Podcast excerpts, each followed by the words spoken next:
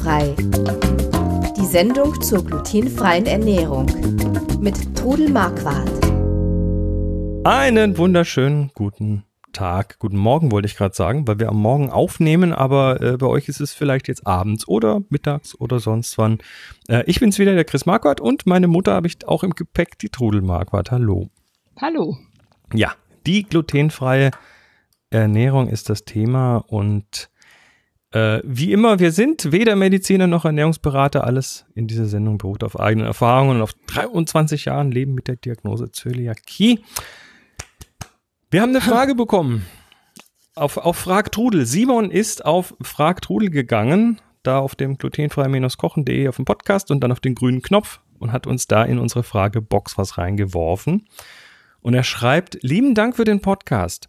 Ich habe das Wunderbröt ausprobiert und ich bin schwer begeistert. Sehr lecker. Ihr habt erwähnt, dass ihr ein Brot immer wieder mal backt, welches ein ähnliches Rezept hat. Ich habe das unter euren Rezepten nicht gefunden. Könnt ihr mir helfen? Kann man das irgendwo finden? Also, das Wunderbröt ist ein, ist eine Fertigmischung das ist eine Fertigmischung, darf ich eine Firma nennen? Natürlich. Von Baukof. Und das, ich habe es auch ausprobiert. Ich finde es auch ganz prima. Also wer gern Low Carb isst, essen muss oder soll, für den ist es also super, weil es eben aus Low Carb Zutaten ist und saftig und gut schmeckt. Ich schaue mir gerade noch mal das Rezept an. Ähm, ja, das Wunderbrot, Bröt, also mit so einem durchgestrichenen O, das irgendwie so aus Richtung Skandinavien wohl kommt, ähm, ist wie gesagt eine Backmischung, die ähm, ja ein, ein ziemlich cooles Brot macht. Aber das kann man sich selber machen. Und wir haben das, also wenn ich wir sage, meine ich jetzt nicht die Trudel und mich, sondern ich meine meine bessere Hälfte, die Moni und mich. Ähm, die Moni hat das Brot mal ausgegraben und zwar auf einem amerikanischen Blog. Das äh, muss ich gerade mal nachschauen. Das Blog heißt. Hey, jetzt habe ich es mir aufgeschrieben und trotzdem wieder vergessen. Uh, Life Changing, The Life Changing Loaf of Bread von dem Blog My New Roots. Also das Lebens, den lebensveränderten Brotleib. Das ist ein sehr hochtrabender Name, muss man für ein Brot schon sagen. Ähm, aber wir haben uns dafür dann äh, ja mal entschieden, das zu probieren, weil es völlig ohne Mehl auskommt. Und äh, im Prinzip, man kann es im Prinzip extrem kohlehydratarm machen. Und dann ist es im Prinzip auch glutenfrei. Und ja, wenn die einzelnen Zutaten wie Flocken und so weiter, die müssen, müssen dann eben glutenfrei sein. sein. Gerade zum Beispiel, wenn man Hafer oder sowas reintut. Ganz genau. Achten. Und äh, sowohl dieses äh, Wunderbrot, was man als Mischung kaufen kann, als auch dieses Life-Changing Loaf of Bread Rezept hat Haferflocken drin und ist damit nicht low carb. Und äh, Moni ist dann unsere Experimentiererin, die hat dann also mal gleich irgendwie alles Mögliche ausprobiert und ähm, hat dann diese Haferflocken durch Sojaflocken ersetzt und das hat unglaublich gut funktioniert. Ähm, ja, und kurz vielleicht zum Brot selber. Also es ist, ähm, es besteht, wie gesagt, aus Flocken. In diesem Fall nehmen wir die Sojaflocken. Äh, es sind eine Menge Sonnenblumenkerne drin. Es ist Sesam und Leinsamen drin. Die äh, werden nicht, nicht nur so reingekippt, sondern wir mahlen die vorher. Wir haben so eine kleine, äh, so eine kleine Kaffeemühle, ne, so, so eine mit so einem rotierenden, mit so einer rotierenden Klinge. Und äh, darin mahlen wir die, also wir machen die, wir, wir zerfetzen das quasi in kleinere Stücke. Äh, dann kommen Nüsse rein. Da sind wir relativ offen. Aktuell machen wir gerne Walnüsse rein, aber da kann man auch irgendwie klein geschnittene, klein gehackte Mandeln reintun.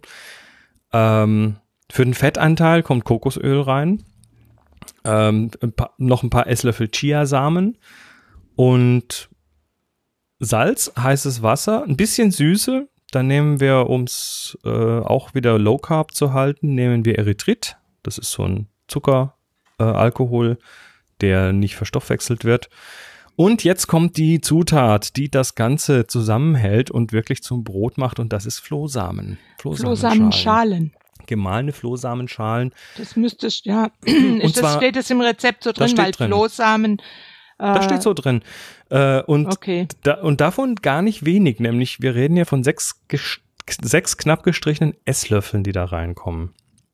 Mhm. Und das Ganze wird erstmal alles Trockene wird zusammengemischt und dann äh, macht man, also das, einen halben Liter heißes Wasser ungefähr, den tun wir einfach so aus dem Wasserhahn, das ist heiß genug und äh, kippen da das Fett rein, das Kokosfett, das löst sich dann auf, das schmilzt dann quasi.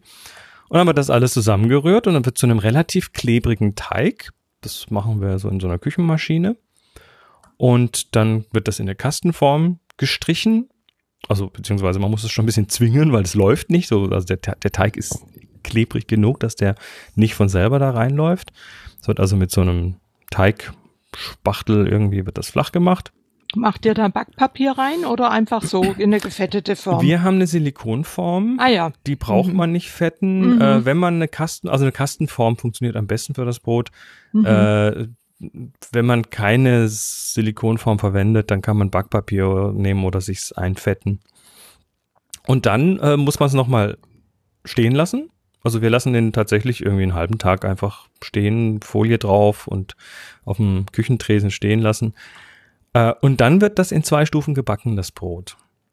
Das, äh, die erste Stufe ist gute halbe Stunde äh, im Backofen in der Form.